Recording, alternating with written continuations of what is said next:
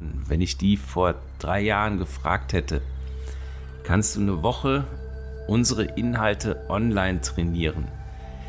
Die hätten mich erschlagen. Die hätten gesagt, Stefan, bist du wahnsinnig, wir müssen mit den Menschen arbeiten. Five, four, three, two, one.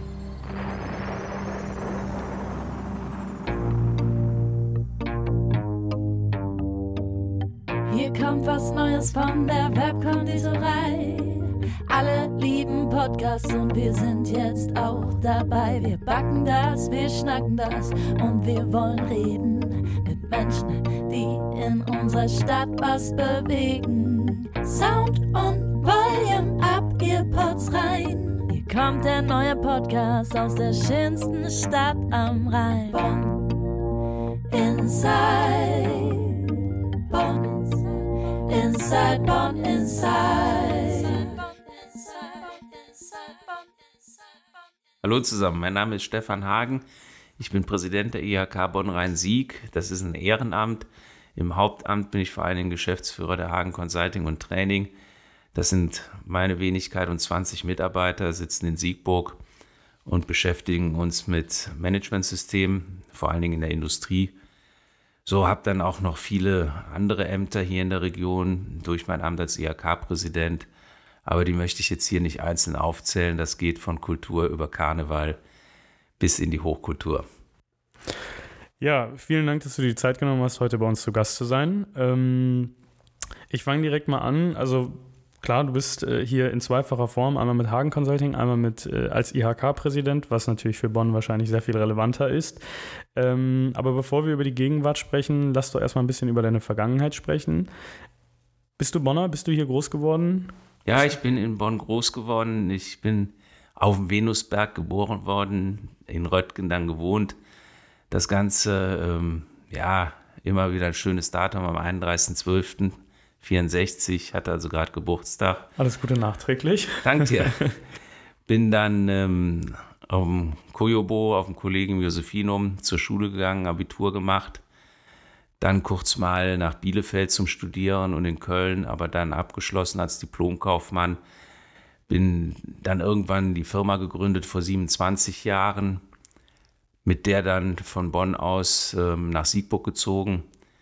Wir waren erst in Bonn in der Kautexstraße, da sind so ein bisschen die familiären Wurzeln, wo heute insbesondere auch die Hagen Stiftung ist eine der größeren Bonner privaten Stiftungen, wo ich auch noch nebenher als Geschäftsführer bzw. jahrelang als Vorstand war.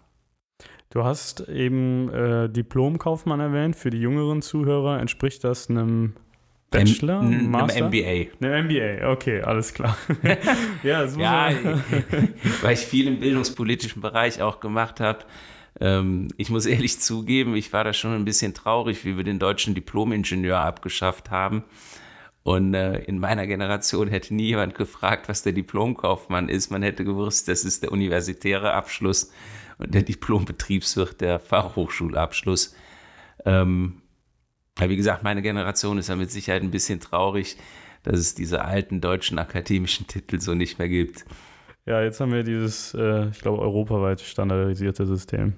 Ähm, Okay, dann lass uns doch mal erstmal zur äh, Hagen Consulting kommen. Du hast gesagt, du hast die vor über 20 Jahren gegründet, äh, bist von Bonn nach Siegburg mit der Firma gezogen.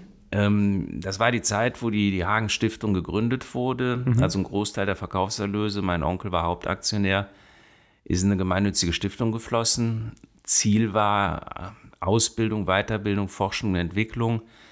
Der Onkel war der Meinung, das war damals die Zeit, das kann sich eure Generation auch gar nicht vorstellen wo junge Leute auf der Straße lagen und fanden keinen Ausbildungsplatz. Mhm. Wo heute die Unternehmen den Azubis hinterherrennen, war das damals so, dass die eben nicht ausbildeten und deshalb haben wir in Hangela eine große Ausbildungswerkstatt für 70 Azubis im Bereich Metall, Elektro, Kunststoff und mittlerweile auch IT. Wir haben sehr viel Weiterbildung betrieben, insbesondere im Bereich Qualitätsmanagement, weil das aus der Automobilindustrie kam und ein Technikum für Kunststoffverarbeitung. So, und aus diesen Aktivitäten kamen dann Kundennachfragen, die gesagt haben, das, was ihr uns in Seminaren beigebracht habt, das war schön, aber wir brauchen individuelle Unterstützung. So, und das konnten wir nicht im Rahmen der gemeinnützigen Stiftung machen. Und dann haben wir damals die Hagen Consulting gegründet vor über 27 Jahren. Das war an für sich eine, eine spinnerte Idee, so ein bisschen das zu tun. Und ähm, ja, wir haben wirklich mit zwei Mann angefangen und sind heute 20. Ich habe heute auch drei Mitgesellschafter in der GmbH, die ebenfalls Geschäftsführer sind, die mir auch den Rücken frei halten, um mich eben doch diesen ganzen Ehrenämtern zu widmen, weil, das muss man eben auch sagen, da liegt schon mein Broterwerb bei der Hagen Consulting. Das andere ist ja ein bisschen, ja, Hobby, möchte ich gar nicht mal sagen. Ehrenamt muss man machen, weil man vielleicht das Gefühl hat, das ist für mich das Motiv. Ich habe im Leben Glück gehabt und habe mit Sicherheit auch verschiedenste Talente. Meine Talente wären niemals irgendwo ähm, in der Essensausgabe der Tafel. Das ist alles immens wichtig. Ich habe andere Talente und ich möchte damit einfach auch so ein bisschen was zurückgeben. Von dem, was ich selber an Glück gehabt habe. Ich bin ein sehr politischer Mensch. Ich bewege gerne Sachen, setze mich gerne mit der Politik auseinander. Und im Paragraph 1 IHK-Gesetz steht drin, dass die IHK auch die Pflicht hat, Politik und Verwaltung beratend zur Seite zu stehen. Ich weiß zwar nicht, ob die das immer mögen, aber es ist ja mein Auftrag. Du, du probierst es zumindest. Ja. Wie bist du denn in diese ganze IHK-Thematik reingerutscht? Oder viel wichtiger vorweg, ähm, ich weiß jetzt, was die IHK ist. Klar, als Unternehmer in Bonn ähm, ist man ja Mitglied in der IHK.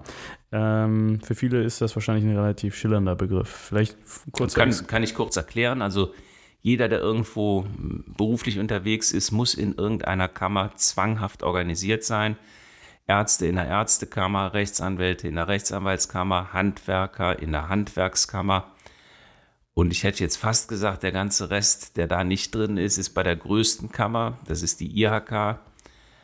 Also um vielleicht einmal, so und man muss Mitglied sein. Man kann sich nicht daraus entfernen, wir haben in Bonn ungefähr 53.000 Mitglieder und da muss man auch direkt sagen, davon zahlt über die Hälfte gar keinen Beitrag. Ich mache auch immer gerne das Beispiel, wenn jemand eine Metrokarte will, dann muss er ein Gewerbe angemeldet haben. Also geht er zum Stadthaus und meldet ein Gewerbe für 20 Euro an. Und das ist dann auch ein Mitglied bei uns, was zwar nie einen Beitrag zahlen wird, was auch sehr wahrscheinlich nie eine, eine Leistung in Anspruch nehmen wird, aber es eben statistisch als Mitglied zählt. So, jetzt kommt ja die nächste Frage, warum brauchen wir überhaupt diese Kammern? Was machen die? Ähm, die übernehmen hoheitliche Aufgaben. Also der Staat hat diesen Kammern Aufgaben übertragen, die sonst der Staat erfüllen müsste. Der größte Block ist das Thema der Ausbildung, weil die gesamten Prüfungen, Registrierungen etc., das läuft alles über die IHK. Und die Prüfer sind eben auch ehrenamtliche Prüfer. Das sind Praktiker aus den Unternehmen. Es sind teilweise auch Lehrer natürlich von den Berufsschulen dabei. Aber all das würde sonst rein staatlich erfolgen und nicht in der Form, wie wir es in Deutschland machen, wo uns die Welt drum beneidet, nämlich dual, einerseits im Unternehmen und andererseits in der Schule, dass die Jugendlichen hier doch sehr praxisnah ausgebildet werden. Dazu kommen andere Dienstleistungen wie Ausstellung von Ursprungszeugnissen und, und, und. Das ist also ein bunter Blumenstrauß.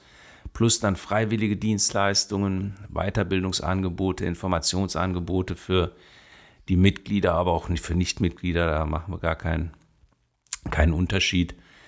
Das ist so ungefähr der Rahmen. So, und dann gibt es halt in Deutschland 79 IHK und noch Landesorganisationen. Also, nachdem ich Du hattest ja gefragt, wie ich dazu gekommen bin. Ja, vor 16 Jahren bin ich gefragt worden, ob ich in die Vollversammlung kandidieren wollte. Das ist so wie das Parlament der Wirtschaft, so heißt es auch das Parlament der Wirtschaft. Das sind 60 Vertreter aus allen Branchen, allen Unternehmensgrößen. Und dann gebe ich zu, habe ich so ein bisschen was gemotzt. Ich hatte ja gesagt, ich bin Diplomkaufmann von zu Hause. Und die haben die dumme Angewohnheit, wenn die eine Bilanz in die Finger kriegen, dann lesen die die von hinten weil die gucken sich erst die Bilanz an und da waren sehr hohe Pensionsverpflichtungen da. Und dann habe ich gesagt, ich wollte an für sich bei einer IHK mitarbeiten und nicht beim Pensionsverein. Und dann kommt die alte Sache, wenn Leute zu viel mosern, dann muss man sie befördern, damit sie Teil des Systems werden. Also war ich dann fünf Jahre später im Präsidium und ähm, dann wieder fünf Jahre später wurde ich gefragt, ob ich nicht äh, Präsident werden wollte. Und dann muss man eben sagen, das war der Moment, wo ich auch ein bisschen ehrfürchtig wurde, weil ich nenne hier auch ruhig Namen, ich gesagt habe, Mensch Leute, wir haben hier eine Frau Knauber, wir haben hier einen Fritz Dresen, das sind ganz große Namen in Bonn, aber man beharrte so darauf und sagte, Mensch, mach du's, du bist der Kerl dafür. Und dann ist es eben auch eine Ehre, gefragt zu werden, ob man sowas machen will. Und so empfinde ich es bis heute. Ja, es ist sicherlich nicht wenig Arbeit, die du da äh, ja, jährlich oder auch wöchentlich äh, für aufbringen musst. Also es ist ja das eine, dass du sagst, okay, ich mache gerne ein Ehrenamt und ich helfe auch gerne anderen Menschen, aber es ist ja auch das andere, neben deiner äh, beruflichen Tätigkeit das noch irgendwie aufzubringen. Wie, wie kriegst du das immer hin? Ich meine. Ähm also ich habe für mich den Anspruch gesetzt, wenn du das machst, dann äh, machst du es auch richtig. Ähm, ich kenne Kollegen, die das zeitlich beziffern und die kommen dann auf irgendwas wie 1000 Stunden. Das tue ich nicht, weil ich finde das albern. Denn ähm, wo ist es jetzt ehrenamtliche Arbeit? Ich habe jetzt das Wort Arbeit genannt. Natürlich, wenn ich Pressekonferenzen gebe, ähm, wenn ich in irgendwelchen Gremiensitzungen bin, wenn ich mich mit den Bürgermeisterinnen oder Oberbürgermeisterinnen treffe zu Gesprächen. Das ist natürlich klar, das, was zentrale IHK-Arbeit ist.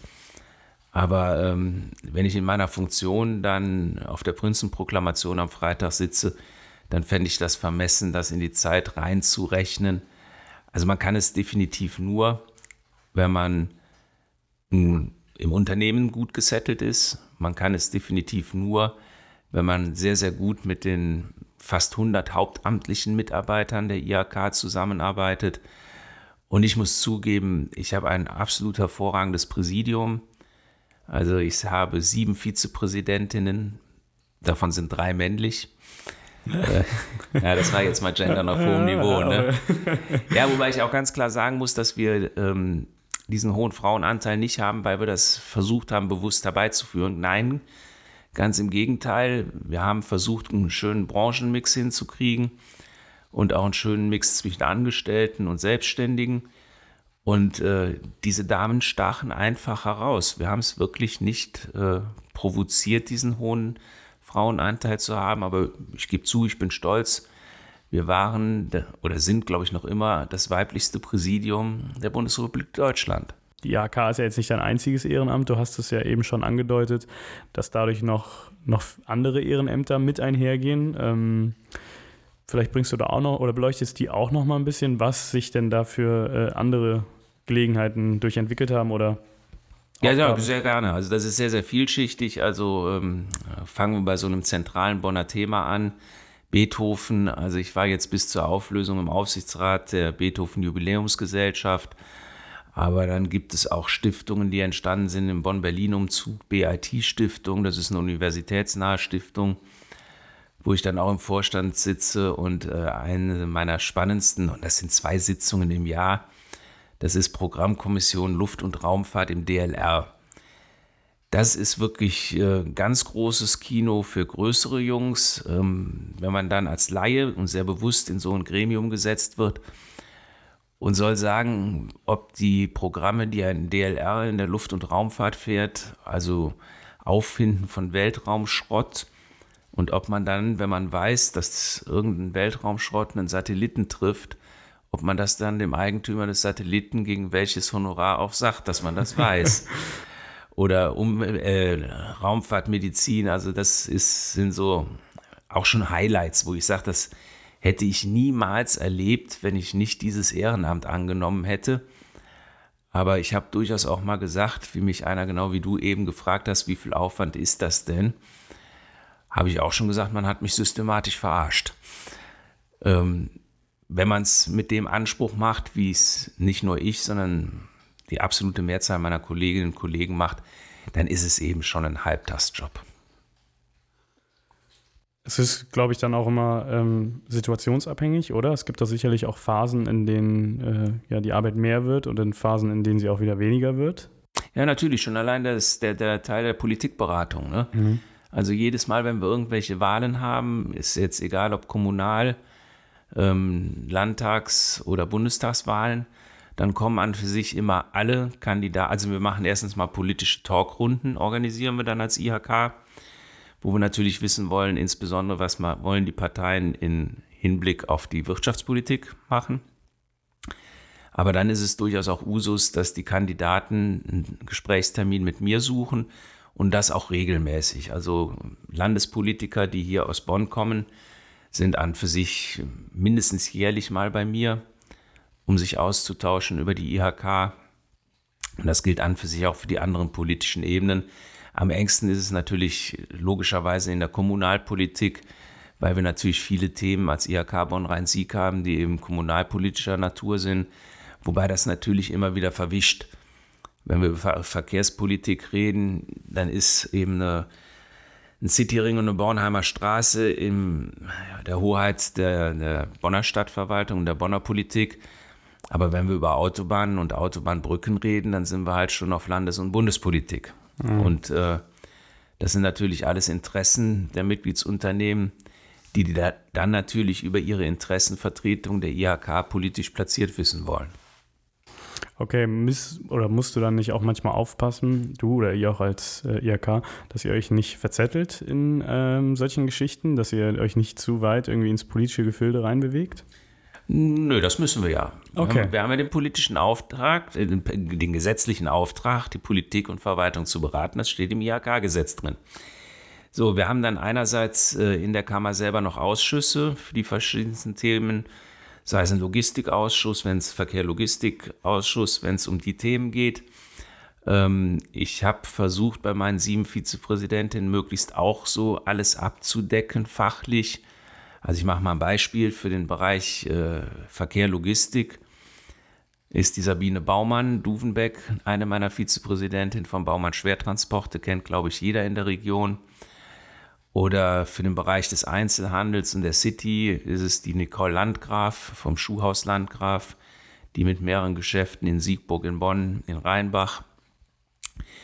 Die ist da täglich mit diesem Problem konfrontiert und wenn wir wissenschaftliche oder Expertenexpertise brauchen, um uns zu äußern, dann geben wir auch ganz klar Gutachten in Auftrag, um da auch eine neutrale Sicht von außen zu bekommen.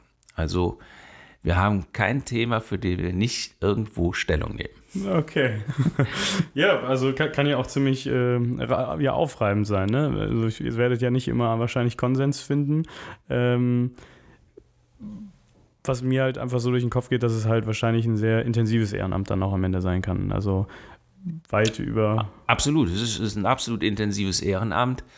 Ähm, natürlich, weil die Politik weiß, die IHK ist ein mächtiges Sprachrohr der Wirtschaft. Ich habe gesagt, wir haben am Bonner Talweg circa 100 Mitarbeiter sitzen, die den ganzen Tag für diese Organisation arbeiten. Wir haben, wenn wir wirklich zusammenrechnen mit den Prüfern und allen, ein paar tausend Ehrenämtler, die da ehrenamtlich unterwegs sind und äh, insbesondere die Ehrenämtler in den demokratischen Gremien, Vollversammlung, Präsidium, aber auch in den Ausschüssen, die der Ausschussvorsitzende, Ausschussmitglieder, die machen das alles neben ihrem Job. Und die machen das alle aus tiefster Überzeugung, weil sie ihren Berufsstand, ihre Branche, aber auch diese Region weiterbringen wollen. Das sind alles Herzenstäter. Und das ist natürlich dann, wenn man, wir sind auch in der Organisation, um Gottes Willen, nicht immer einer Meinung. Ganz im Gegenteil. Also wir tragen diese Konflikte auch ähm, offen aus. Es sind nicht immer alle für dieselben Verkehrsprojekte. Natürlich hat eine, eine Schwertransportunternehmen wie Viktor Baumann ganz andere Sicht der Dinge als ein Einzelhändler und der mal wieder anders. Das ist so, das ist Vielfalt die muss man aushalten, aber wir finden an für sich auch fast immer einen vernünftigen Konsens. Ja, liegt halt in der Natur der Sache, dass die halt auch verschiedene Blickwinkel dann haben äh, und die Dinge auch anders sehen. Ähm, Du hast eben ja mal so ein bisschen angedeutet, äh, dass du auch im, im Karneval so ein bisschen reingerutscht bist dadurch. Wie, wie, wie, sieht das so aus? Nein, ich bin nicht dadurch in den Karneval gerutscht. Also ich war schon mit fünf Jahren Kinderprinz in Röttgen. Also, also ich habe 250 Jahre rheinische Abstammung. Also da würde ich eher sagen, der Karneval liegt mir im Blut. Ich bin durch IHK mehr in den organisierten Karneval gekommen. Ich habe an für sich den organisierten Karneval über Jahre und Jahrzehnte immer so ein bisschen abgelehnt und habe gesagt, ich brauche nicht den organisierten Karneval, ich brauche keine Uniform, aber ich bin dann vor ungefähr zehn Jahren nach viel Überredungskunst bei den Bonner Stadtsoldaten in Elverrath eingetreten, war eine geniale Entscheidung. Also ich sehe den organisierten Karneval heute mit ganz anderen Augen, habe viele tolle Menschen dadurch kennengelernt. Gut, und jetzt ähm, bin ich qua Amt halt im großen Senat des Festausschusses. Das sind 50 hauptsächlich Unternehmerinnen und Unternehmer, die so ein bisschen einen Beitrag für den, Organ für den Prinz Bonner und den Festausschuss leisten.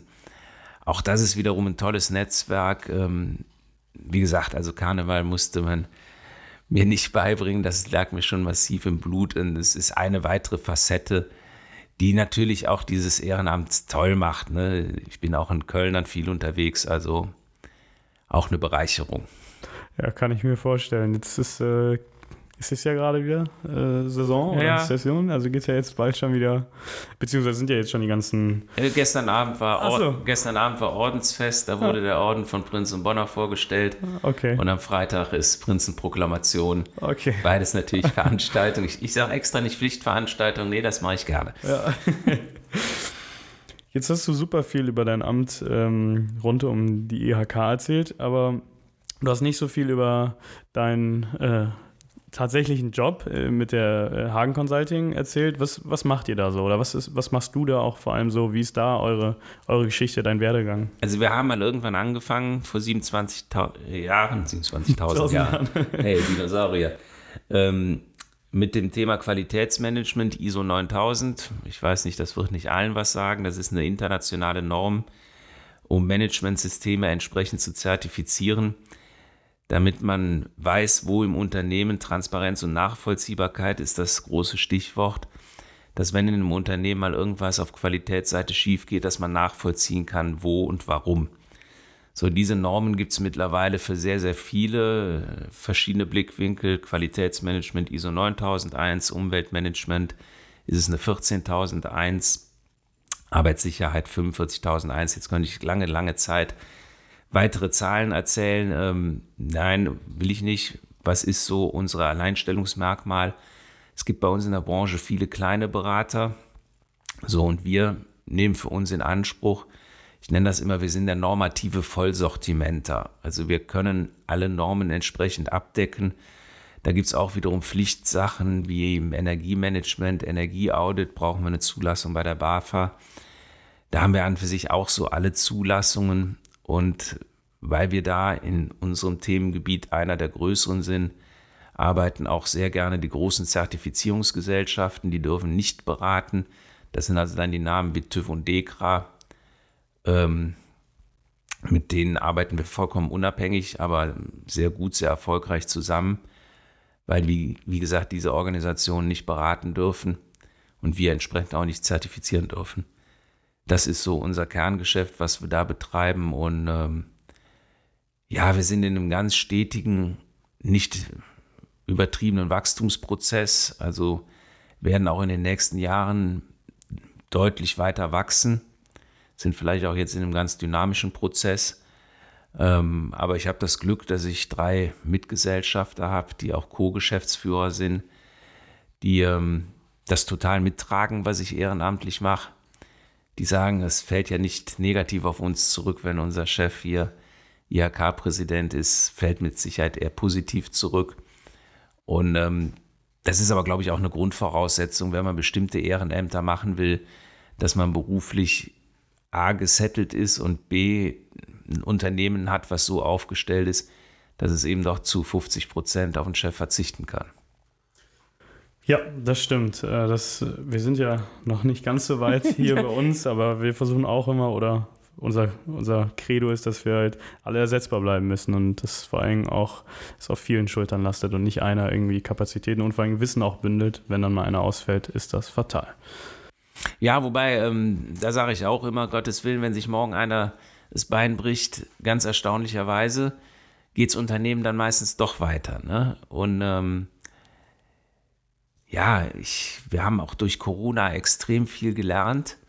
Also Corona war für uns echt auch ein Digitalisierungsschub. Ich weiß, wenn ich Kollegen gefragt hätte, wir machen, wir haben ja Consulting und Training im Firmennamen stehen. Das ist uns auch extrem wichtig, weil wir immer sagen, wir bauen Managementsysteme auf. Aber ich brauche auch die Menschen, die darin arbeiten. Und wenn ich die nicht mitnehme, wird nie irgendeine Unternehmensorganisation funktionieren. Und die Mitarbeiter bei mir, die intensiv Trainings machen, wenn ich die vor drei Jahren gefragt hätte, kannst du eine Woche unsere Inhalte online trainieren? Die hätten mich erschlagen. Die hätten gesagt, Stefan, bist du wahnsinnig. Wir müssen mit den Menschen arbeiten. Ich brauche die in Gruppen arbeiten. Ich brauche die an Pinwänden. Ich brauche die an Flipcharts. Äh, das kann ich doch nicht online machen. Wenn ich die heute dieselben Menschen dasselbe wieder frage, dann sagen die, ich will nichts anderes mehr machen als online. Mhm. Die haben diese Medienwechsel halt digital eingebaut über digitale Whiteboards, über digitale Gruppenarbeitsräume, ähm, über Dokumentenkameras, dass der Teilnehmer nicht nur den Trainer im Gesicht sieht, sondern auch mit einer Hand mal was schreiben. Ähm, auch unsere Beratungsprojekte, also da unsere Kunden einen starken industriellen Schwerpunkt haben, müssen wir doch auch immer wieder mit, mit dem Pkw zu denen fahren. Das können wir nicht mit öffentlichen und auch nicht mit Fahrrädern. Die sind nämlich in der Bundesrepublik verstreut. Ähm, das hat sich radikal gesenkt. Also wenn ich sehe, was ich früher an, an Autokilometern gemacht habe, das ist vielleicht noch die Hälfte. Weil wir wirklich mit dem Kunden wesentlich digitaler arbeiten. Und ich habe letztlich einen Mitarbeiter eingestellt, der wohnt 150 Kilometer von Bonn weg im nördlichen Sauerland. Auch das hätte ich vor drei Jahren gesagt. Das funktioniert nicht, das funktioniert hervorragend. Der hat zwei kleine Kinder, der macht viele Online-Trainings und seine Beratungen auch viel online. Also das hat unser Arbeiten total verändert, aber auch total zum Positiven. Ja, es ist ja wie oft bei so Krisen, es ist für die, also es ist eine Chance, genauso wie es ein Risiko ist. Es gibt natürlich ganz klare Verlierer, aber die Menschen, die auf digital switchen konnten, äh, gerade die ganzen, ich nenne es jetzt mal Bürotätigkeiten oder beratenden Tätigkeiten vor allem auch, auch wir im Endeffekt, wir sitzen zwar alle hier, weil wir das, weil wir das mögen, das Zusammensein, aber es wäre kein Breinbruch. Das darf man eben nicht unterschätzen. Du hast da was sehr, sehr Wahres gesagt. Ich habe das selber erlebt. Ähm, ich habe äh, auch allen Mitarbeitern, auch vor allen Dingen dem Backoffice gesagt, ihr macht maximales Homeoffice, aber ihr definiert selber, was maximal ist. Und für viele ist eben Arbeit nicht nur Broterwerb und Arbeit, sondern auch soziale Kontakte. Und ähm, ich wurde mal gebeten, einen Vortrag über so die Folgen von Corona etc. pp. zu halten und was ich erwarte, wie sich die Arbeitswelt ändert. Und dann habe ich mir eine Statistik mal bemüht. Ähm, wo sich Eheleute kennenlernen. Ja, der zweitgrößte Heiratsvermittler hatte geschlossen. Ich hätte das nie gedacht, wenn ich mir nicht selber diese Statistik genommen hätte. Also der größte Ort zum Kennenlernen von zukünftigen Partnern ist immer noch der Freundes- und Bekanntenkreis. Mhm. Also man geht irgendwo auf eine Party, auf eine Veranstaltung und lernt jemanden kennen. Zweitgrößte ist der Arbeitsplatz. Und das ganze Digitale spielt im Grunde genommen eine total untergeordnete Rolle fand ich für jemanden mit Jahrgang 64 sehr erbaut. Hätte ich jetzt auch anders erwartet, in der Tat. Ja, ich, mu musste mal googeln. Ja, ich dachte, so soziale Medien hätten auf jeden Fall einen großen, großen Einfluss, aber. Da kommen vorher noch die Sportvereine und Fitnessstudios und die hatten auch noch geschlossen. Gut, das ne? sind auch Single ja. das stimmt. Ja, ja, klar. Ne? Ja. ja, es ist natürlich angenehmer, wenn wieder alle zusammen sein können. Das muss jeder für sich selber wissen. Es hat für viele einen praktischen Charakter, von zu Hause zu arbeiten, gerade wenn man Kinder hat, die klein sind. Ähm, aber ich denke doch, dass es nicht zu ersetzen ist, wenn man hier zusammen Mittagspause macht, wir hier dann alle hocken und ja, ich glaube, wir brauchen andere Freiheiten am Arbeits, an den Arbeitsplätzen. Ne? Auch wenn wir jetzt gerade, du hast gesagt, die Büro, die digitalen Arbeitsplätze, ich hatte letztlich einen Bewerber, der hat nicht das Wort Work-Life-Balance benutzt, sondern der hat gesagt, ich möchte Work and Life in Balance. Und ähm, der hat das auch sehr plastisch rübergebracht. Er sagte, Hagen, ich war äh, lange selbstständig in der IT, also so müssen mir nicht sagen, was Arbeitszeiten sind, da habe ich überhaupt kein Problem mit. Aber wenn ich die Möglichkeit habe, eben mal meine Kinder zur Schule zu bringen und morgens noch eine Runde mit dem Hund durch den Wald zu gehen und dann fange ich halt um 10 Uhr an und ich habe ja auch kein Problem, abends um 10 Uhr nochmal was zu arbeiten. Also ich glaube, wir müssen das neu denken. Und das muss vor allen Dingen auch ein Gesetzgeber mitdenken. Denn wie will ich Arbeitszeiterfassungen? Das ist für mich jenseits der Lebenswirklichkeit der Menschen, was zum Teil Politik beschließt, was in die Arbeitswelt reinwirkt. Und ich mhm. glaube vor allen Dingen nicht, dass der Arbeitnehmer diese Schutzbedarf hat. Nein, der Arbeitnehmer ist ein ganz mündiges Wesen das kann selber sehr gut entscheiden und gerade in diesen digitalen Bereichen, in diesen Bürobereichen, wenn jemand sagt, ich mache halt gerne, schlafe ich morgens aus, mache danach Sport und fange dann um 11 Uhr an und abends 11 ist für mich dann halt auch keine Arbeitszeit, weil ich gehe halt erst um 12 oder 1 Uhr ins Bett. Ich glaube, man kann den Menschen hier viel mehr Freiheiten lassen. Der Staat muss gar nicht solche Schutzgesetze aufstellen, weil das die, die Individuen untereinander sehr gut hinkriegen. Ja, ich glaube, es ist auch für viele Neuland, oder? Also, oder macht auch vielen Angst, weil es so eine Unkontrolliertheit hat. Und es nicht mehr dieses, okay, wir sind alle um 8 Uhr hier und ihr geht um 18 Uhr und dann seid ihr alle hier. Ob ihr arbeitet oder nicht, Hauptsache ihr seid hier. Und es ist ja genauso, dass viele Leute einfach dann vom Bildschirm hängen und dann die Pause machen, indem sie ins Leere starren oder so. Aber Hauptsache, sie sind von 8 bis 18 Uhr im Büro. Natürlich, man muss sich dann, wenn die nicht im Büro sind, aber du hast ja richtigerweise gesagt, auch wenn die im Büro sind, weiß ich nicht, ob die die Tastatur bewegen. Mhm. Ähm, jetzt bei, bei mir im eigenen Unternehmen ist das sehr, sehr einfach. Das sind nicht bei uns Honorarumsätze. Die sind auf Euro und Cent messbar und da ist es mir natürlich egal, ob der das aus dem Homeoffice macht, beim Kunden vor Ort sitzt oder das kann bei uns jeder sehr gut selbst organisiert machen. Jetzt muss man natürlich eins sehen, dass bei uns äh, fast alle einen Hochschulabschluss haben. Das sind hochqualifizierte Mitarbeiter, die meistens 10, 15 Jahre Berufserfahrung auch in Großkonzernen haben. Den muss man natürlich weniger erklären. Das ist natürlich anders, wenn ich jetzt, äh, es geht gar nicht um die Qualifikation, sondern es geht um die Organisierbarkeit. Wenn ich einen industriellen Dreischichtbetrieb habe, brauche ich mir gar keine Sorgen zu machen. Die arbeiten von morgens sechs bis mittags um zwei. Aber es gibt natürlich viele Dienstleistungsbereiche, gehen wir nur in die Gastronomie rein. Ähm, da gilt auch Arbeitszeitgesetz zehn Stunden. Jetzt ist irgendwo eine Veranstaltung mit einer Hochzeit und die geht in die elfte Stunde. Da muss der Kellner, der Koch äh, an für sich direkt alles fallen lassen. Ob das Lebenswirklichkeit der Menschen ist, wage ich zu bezweifeln. Ne? Oder ich mache dir ein anderes Beispiel, wenn ich meine Mitarbeiter zum Kunden schicke, dann tickt die Arbeitszeit ab dem Moment, wo der in seinem Dienstfahrzeug sitzt und erst wieder, wenn der abends zu Hause ist. Wenn einer freiwillig sagt, ich arbeite in Düsseldorf und fahre jeden Tag anderthalb Stunden hin und anderthalb Stunden zurück und arbeitet acht Stunden dann in Düsseldorf, dann ist das auch das Arbeitszeitgesetz in Ordnung. Hm. Obwohl er elf, zwölf Stunden unterwegs ist von Haustür zu Haustür.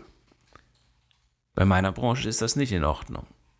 Da läuft irgendwas gedanklich nicht ganz sauber. Mhm.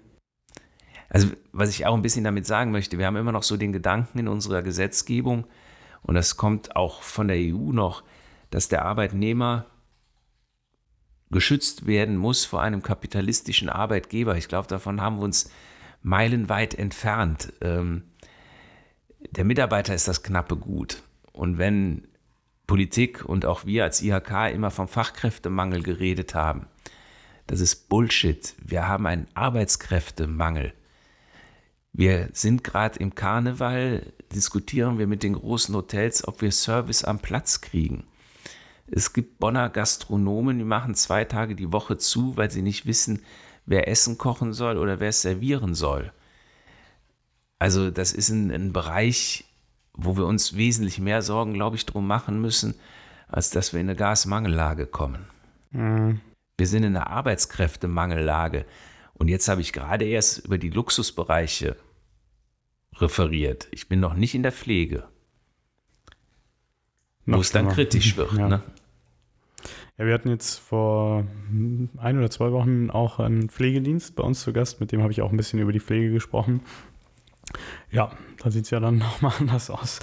Ähm, und das Problem wird ja auch noch viel schlimmer werden in den nächsten 10, 20 Jahren, gerade jetzt Generation Babyboomer. Ja, ja, ja Babyboomer, ne? Ja, Wenn ja. wir mal in eine Rente gehen und pflegebedürftig werden. Dann haben wir ein Problem. Ähm, ja, gut, ich bin auf der anderen Seite ein, ähm, ich bin Technologiefreak.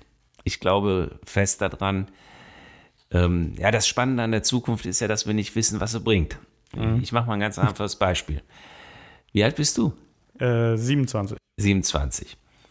Ähm, also wo du es erst mal so im Lebensmittelhandel vielleicht bewusst eingekauft hast, das war so die höchste Zeit von Aldi und Lidl. Also wenn man in meiner Generation vor, weiß ich nicht, 15, 20 Jahren jemanden gefragt hätte, wie sieht denn der Lebensmitteleinzelhandel in zehn Jahren aus, dann hätten wir alle traurig zu Boden geguckt, hätten gesagt, Aldi und Lidl werden die Kassen abschaffen, die Regalbefüllung automatisieren, dass das von hinten nachrutscht. Man wird durch die Hallen gehen und irgendwann an der Kasse vorbeikommen und über RFID-Technik werden die Preise des ganzen Einkaufswagens erfasst und dann wird automatisch abgebucht über irgendein elektronisches Zahlsystem, was wir heute Apple Pay nennen. So, jetzt machen wir den Zeitsprung und dann gibt es auf einmal große Lebensmittelhändler wie Rewe, wie Edeka und so weiter, wo es Bedientheken gibt für Käse, für Fisch. Da steht Fachverkaufspersonal in der Obst- und Gemüseabteilung. Die haben Fachverkäufer für Obst und Gemüse gelernt. Da gibt es die wildesten Qualifikationen. Wenn das einer vor 20 Jahren prognostiziert hätte, den hätten wir weggesperrt und hätten gesagt, du bist ökoromantischer Vollidiot. Wer soll das bezahlen bei immer weiter steigenden Arbeitskosten? So, das gibt es, weil das sind Wohlstandsgewinne. Mhm. Das sind einfach Wohlstandsgewinne, wir können uns das leisten, weil diese Gesamtgesellschaft wohlhabender geworden ist. Es hätte aber, glaube ich, kaum einer prognostiziert. Und ähm, von daher ist genau dasselbe Spannende, wenn der Technologiedruck größer wird. Es gibt schon Roboter, die Essen und Trinken servieren.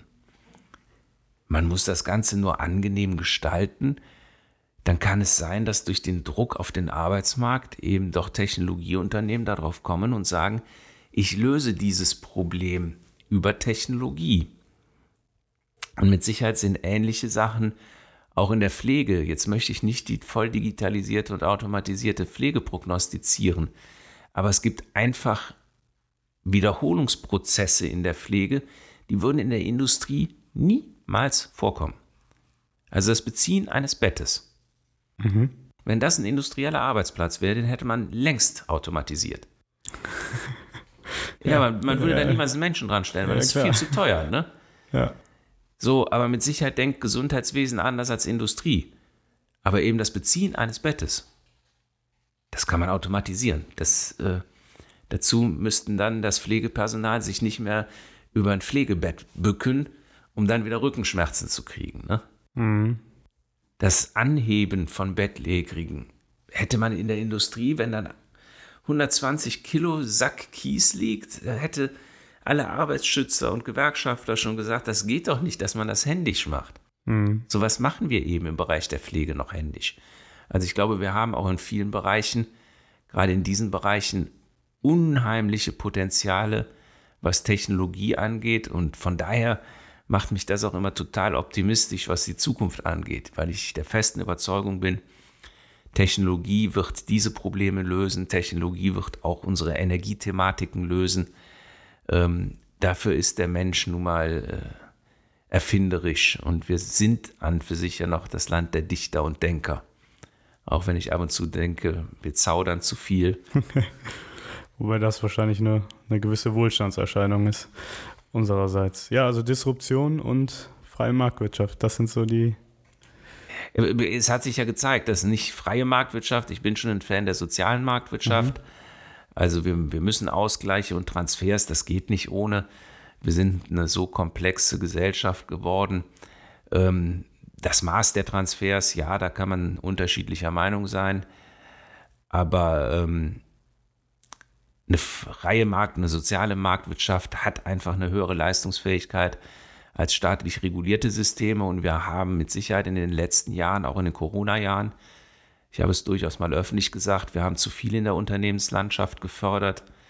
Wir haben zum Teil aus Unternehmern Unterlasser gemacht, weil eben staatlicher Transfer kam. Ich glaube, die Wirtschaft wäre auch mit dieser Krise durchaus mit weniger staatlicher Regulatorik sehr, sehr gut umgegangen und hätte einfach gesagt, so, du Vermieter, ich kann die Miete nicht zahlen, du Lieferant, ich kann die Ware nicht vollständig zahlen und man hätte Teile der Krise auch bewältigt mit weniger staatlichem Eingriff und weniger staatlicher Regulatorik.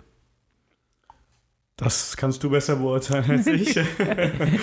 ähm, ja, aber ja, wahrscheinlich ich, ich, ich, ja. ich habe eben extra gesagt, ähm, wie sehr Corona unser Arbeiten als Beratungsunternehmen verändert hat. Mhm.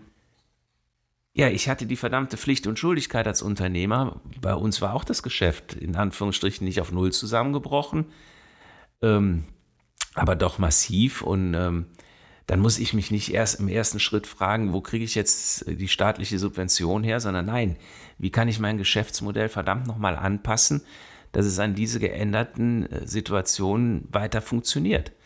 Das hieß Digitalisieren auf Teufel komm raus. Unsere Kunden brauchten uns weiterhin. Da hängen zum Teil Marktzulassungen dran, Produktzulassungen dran.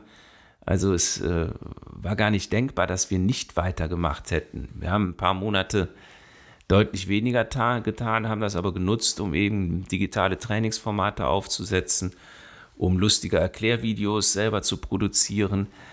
Ähm, aber wir haben eben massiv was unternommen und das mhm. macht Unternehmertum eben aus. Ja, das stimmt nicht handlungsunfähig zugucken, sondern ja, sich dem Markt anpassen, den Gegebenheiten anpassen. Wir sind schon äh, relativ fortgeschritten in unserer Folge. Auch wir können relativ gerne noch weitermachen. ich ähm, habe noch zwei Bitten an dich. Ähm, zum einen ist ja das äh, die letzte Frage, die ich immer stelle, ob du einen Gastvorschlag hast, also ob mein Gast einen neuen Gast vorschlagen möchte. Und was sehr interessant in deiner ähm, Personalie ist, ähm, einen Tipp an unsere Zuhörer, die vielleicht auch mit dem Gedanken spielen, sich selbstständig zu machen, die äh, Wirtschaft, sich, ja, ähm, die vielleicht auch schon älter sind und sich selbstständig machen sollen. Ich sage manchmal für die jungen Leute, also eigentlich für alle, die mit dem Gedanken spielen.